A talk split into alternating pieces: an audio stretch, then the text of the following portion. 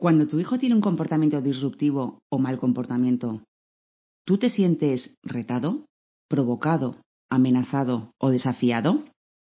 Hoy vamos a ver la meta equivocada del poder no constructivo o malentendido por parte de los niños. ¿Qué creencias hay debajo de ese comportamiento y qué puedes hacer para cubrir su necesidad? Somos Almudena y Vanessa, de Tejiendo Redes. Tratamos temas relacionados con el desarrollo personal, profesional y las terapias también hablaremos sobre crianza de los hijos y explicaremos las etapas por las que están pasando. Entre todos podemos tejer redes y crear un mundo mejor. Este es el tercer episodio de los que hemos empezado a hacer sobre las metas equivocadas y el segundo práctico. Así que si no has escuchado el primero del todo, que es el número 35, si no me equivoco, ¿qué le pasa a mi hijo? Te invito a que lo escuches primero antes de escuchar cualquiera de los cuatro siguientes, incluido este, que es el segundo práctico, para poder entender bien qué es lo que hay debajo de todo esto que vamos a contar, que vamos a enfocar de una manera mucho más práctica y mucho más aterrizada. Empezamos con la meta equivocada que vamos a explorar hoy. La semana pasada poníamos un ejemplo para entender las metas equivocadas y vimos la atención excesiva y hoy vamos a trabajar la del poder no constructivo o malentendido. El ejemplo que poníamos, que dijimos que iba a ser común para estos cuatro episodios prácticos, era cuando tu hijo no hace los deberes. Y decíamos que ese es el dato objetivo, el hecho, no hace los deberes. Ahora, la manera en la que el niño usaba la meta de atención excesiva era cuando sacaba lentamente el cuaderno, sacaba punta los lápices y nosotros entrábamos un poquito en la desesperación, bueno, todo lo que hablamos en el, episodio anterior. Pues bien, hoy vamos a ver cómo el dato objetivo es el mismo, no hacer los deberes, pero vamos a explorar la manera que tiene el niño de no hacer los deberes y lo que eso suele provocar en el padre o en la madre que es ahí desde donde empezamos a tirar un poco del hilo para ver qué hay detrás de todo esto. Esta manera es desafiante, negándose a hacer lo que se le dice o haciéndolo cuando le parece, expresando así un poder pasivo. Este sería el comportamiento del niño. Directamente también puede decir cosas como no me da la gana de hacer los deberes o similar. Y como padre o madre, pues el adulto se siente constantemente retado, provocado, amenazado y desafiado. Y estos sentimientos son en los que nos vamos a fijar para entender en qué meta equivocada está nuestro hijo. Porque, como hemos dicho ya varias veces, cada comportamiento nos lleva a sentir cosas diferentes. Y este es el hilo del cual tirar para entender qué está pasando. Y entonces, ¿cuál es la reacción del adulto cuando el hijo, el, el niño, eh, desafía negándose a hacer lo que se le dice y todo lo que acabamos de decir. Bueno, pues algunas veces cede hasta que se siente superado y reacciona tratando de obligar al niño a que ceda a él, mediante castigos, luchas de poder, con lo que esa actitud desafiante se agrava todavía más. Peleando, pensando, pues no te vas a salir con la tuya, te obligaré, él no tiene razón, no le voy a dejar que se suba a mi chepa. Y todo esto es probable que vaya increciendo a medida que nuestro hijo se va haciendo mayor. Y va a llegar un momento en que si esto no lo paramos a tiempo, estas luchas de poder se nos van a ir de las manos y probablemente con unos resultados muy negativos para todos, especialmente cuando entra en la adolescencia, que encima entra muchas veces en esa rebeldía, en la oposición a los padres para encontrar su identidad y ahí como estemos en la lucha de poder con nuestros hijos, que además mm, crecen, se hacen grandes, pueden incluso que sean más altos que nosotros, o lo normal es que sean más altos que nosotros muchas veces, y ahí las luchas de poder se convierten en un verdadero problema. Y muchos padres llegan a, nuestro centro muy desesperados porque no saben qué más hacer, porque ya han llegado a tal nivel de lucha de poder que todo es un reto y un desafío constante en casa. Así que cuanto antes evitemos entrar en esas luchas de poder, y vamos a ver ahora cómo podemos hacerlo desde que son más pequeños, pues mucho mejor. Volviendo al tema que al final siempre me lío un poco, las respuestas del niño ante nuestra reacción, que probablemente sea la que hemos descrito de lucha de poder, castigos, mm, peleas, mm, gritos, probablemente es esa lucha de poder en la que entramos, el niño puede intensificar su comportamiento. Obedece en ese momento, pero quizás que muchas veces no, Puede obedecer en ese momento, pero sigue desafiando y sintiendo que ha ganado cuando el adulto aún está molesto, aun cuando ha obedecido. Es como he conseguido mi propósito, que era desafiarte y llevarte a tu límite. Dice que sí, pero no lo cumple. Se cree vencedor si el adulto se altera. Así que nosotros tenemos que estar ahí muy en nuestro centro para no perder los papeles, para que no entremos en barrena y no entremos en ese, en ese reto, en esa lucha de poder. Porque realmente cuando esto pasa no se ha solucionado nada, solo ha empeorado la situación. De lo que se trata es de ver qué creencia hay detrás de ese comportamiento, qué creencia tiene el niño que le lleva a comportarse de esa manera. Porque lo adecuado sería descubrir esa creencia, descubrir qué necesidad no cubierta tiene nuestro hijo y tratar de cubrírsela. ¿Cuál es la creencia detrás del comportamiento? Pues eh, probablemente es solo me siento importante cuando mando yo o impido que tú mandes, cuando te demuestro que no puedes obligarme ni detenerme. Solo soy tenido en cuenta cuando tengo el mando. Ahora vamos a ver qué nos quiere decir realmente nuestro hijo, cuál es el mensaje implícito en todo esto y no expresado, porque casi probablemente ni siquiera es consciente él de lo que le está pasando. Como siempre decimos, no saben identificar qué les pasa y no saben expresar de una manera saludable. Y de ahí los comportamientos disruptivos. Pues probablemente el mensaje que tu hijo quiere trasladarte con este comportamiento es déjame ayudar, dame opciones. Ese es el mensaje implícito en su comportamiento y que está debajo de esa creencia.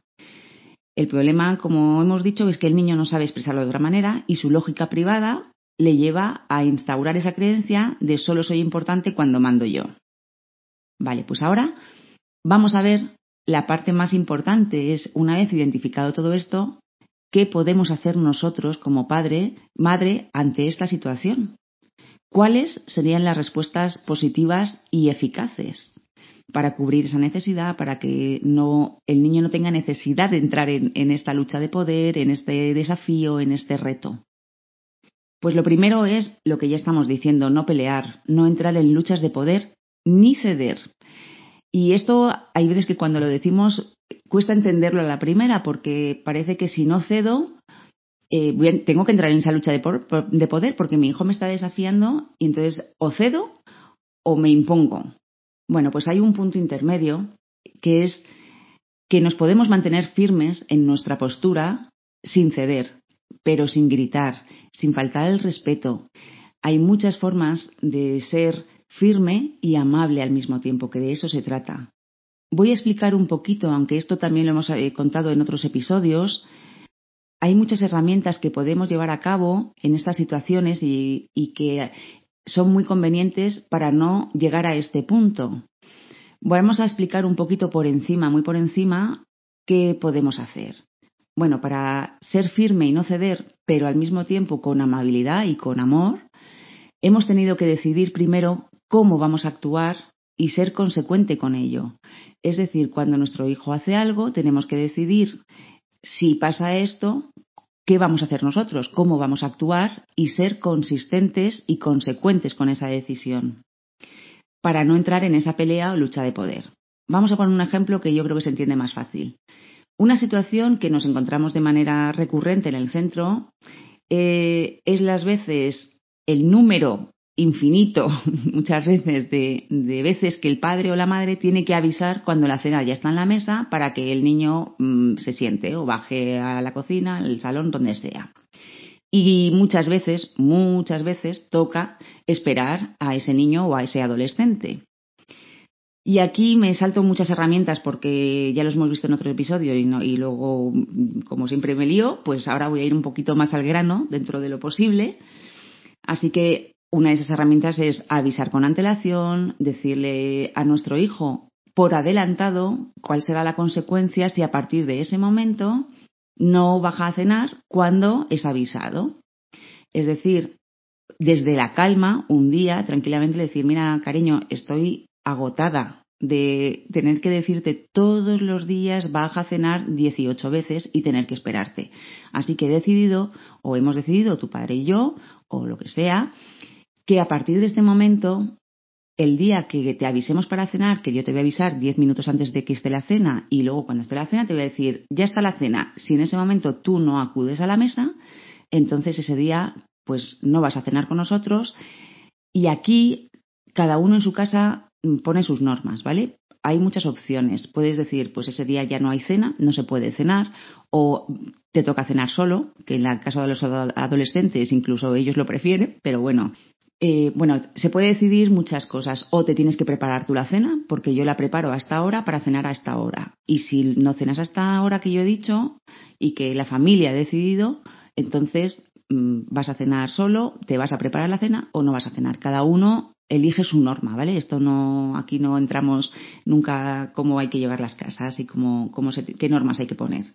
Pero la próxima vez que ocurra, hay que hacer eso que hemos dicho que íbamos a hacer. Hay que ser consecuentes, consistentes y congruentes. Es decir, la próxima vez se le avisa con esa antelación de 10 minutos, cariño, en 10 minutos está la cena preparada y cuando esté preparada ya le dices, eh, hay que cenar, la cena ya está en la mesa. También si la norma es que el niño ponga la mesa, no ponga la mesa, bueno, cada uno que se organice, esto es un ejemplo, ¿vale?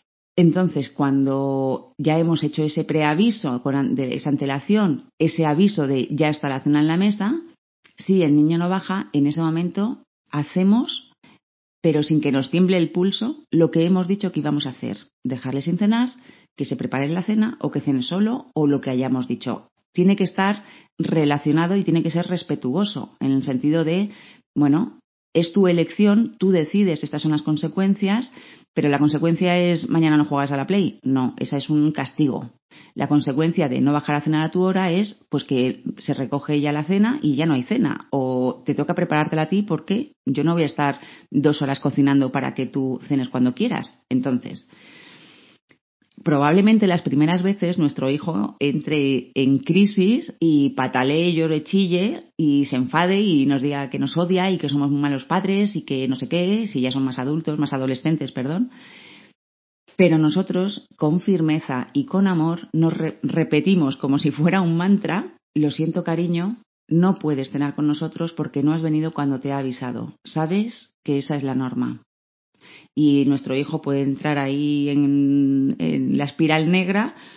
Y nosotros desde nuestro centro, con calma, respirando profundamente para no entrar a explicaciones, a porque tú, yo te dije, tú me has dicho, yo te he avisado y tú no has venido. No, ni reproches, ni acritud, ni, ni liarnos en explicaciones porque todo lo que digamos van a ser armas arrojadizas para nuestro hijo, es decir, va a recoger todo lo que le decimos y nos lo va a devolver Así que no, simplemente es, lo siento mucho cariño, ya sabes cuál es la consecuencia de no bajar a tiempo, esta es la norma. Y repetirlo, insisto, como si fuera un mantra una y otra vez. De esta manera nos mantenemos firmes, somos consecuentes con lo que hemos dicho que íbamos a hacer y por otro lado somos amables y lo podemos expresar con amor. Al principio puede ser un poco catarsis para nuestro hijo, pero de verdad que estas herramientas funcionan y funcionan porque ellos entienden que las cosas son de una determinada manera y, las acaban, las aceptan porque se dan cuenta de que no pueden luchar contra eso, no puede, no entramos en el desafío, no entramos en la lucha, en la lucha de poder, la, la pelea, no, nos mantenemos ahí, en nuestro sitio. Así que, por resumir, emplear la amabilidad y la firmeza al mismo tiempo, no entrar en la lucha de poder. Otra cosa que podemos hacer es pídele ayuda. Dile Mm, cariño, no puedo obligarte, pero me encantaría contar contigo y con tu colaboración. Retírate a tranquilizarte. Es decir, si tú te has destapado, como decíamos, con el cerebro destapado, si has entrado en, una crisis de, nervios y estás perdiendo los papeles, antes de entrar ahí, retírate, a un lugar seguro para ti, a un lugar de tranquilidad para poder volver a tu centro, volver a calmarte y desde ahí poder retomar eso que estaba pasando.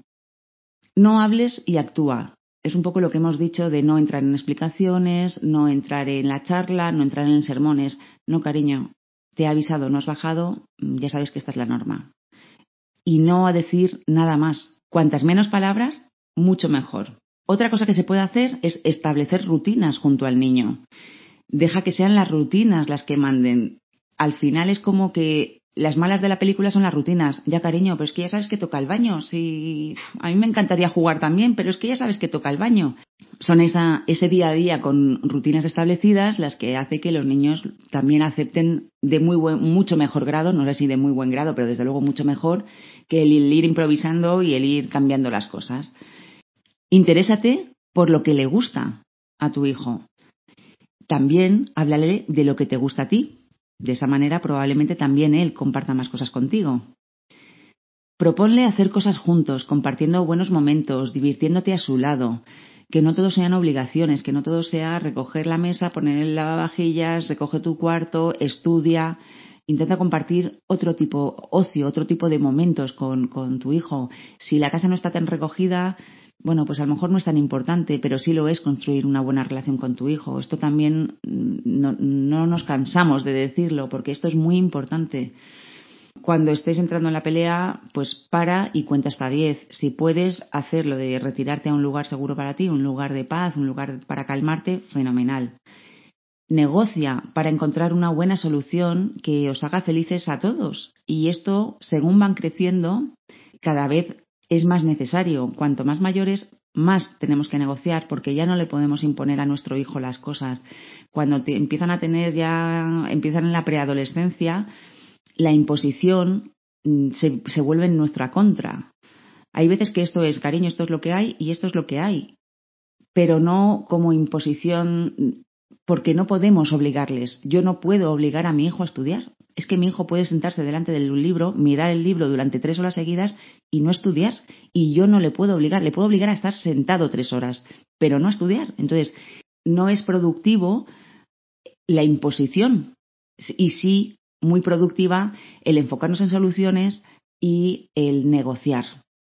Y otra cosa que podemos hacer cuando todavía son, cuando son más pequeños es ofrecer opciones limitadas. Lo que hemos dicho también en otras ocasiones, cuando tú quieres que coma fruta, por ejemplo, en la merienda, y no le dices que quieres de merendar, porque primero el niño se puede perder en un abanico de, de posibilidades, y segundo, pues te puede decir donut, chuches o un colacao y tú lo que quieres es que come fruta, bueno, pues darle una opción, opciones limitadas. Cariño, ¿vas a querer pera o manzana, plátano o sandía?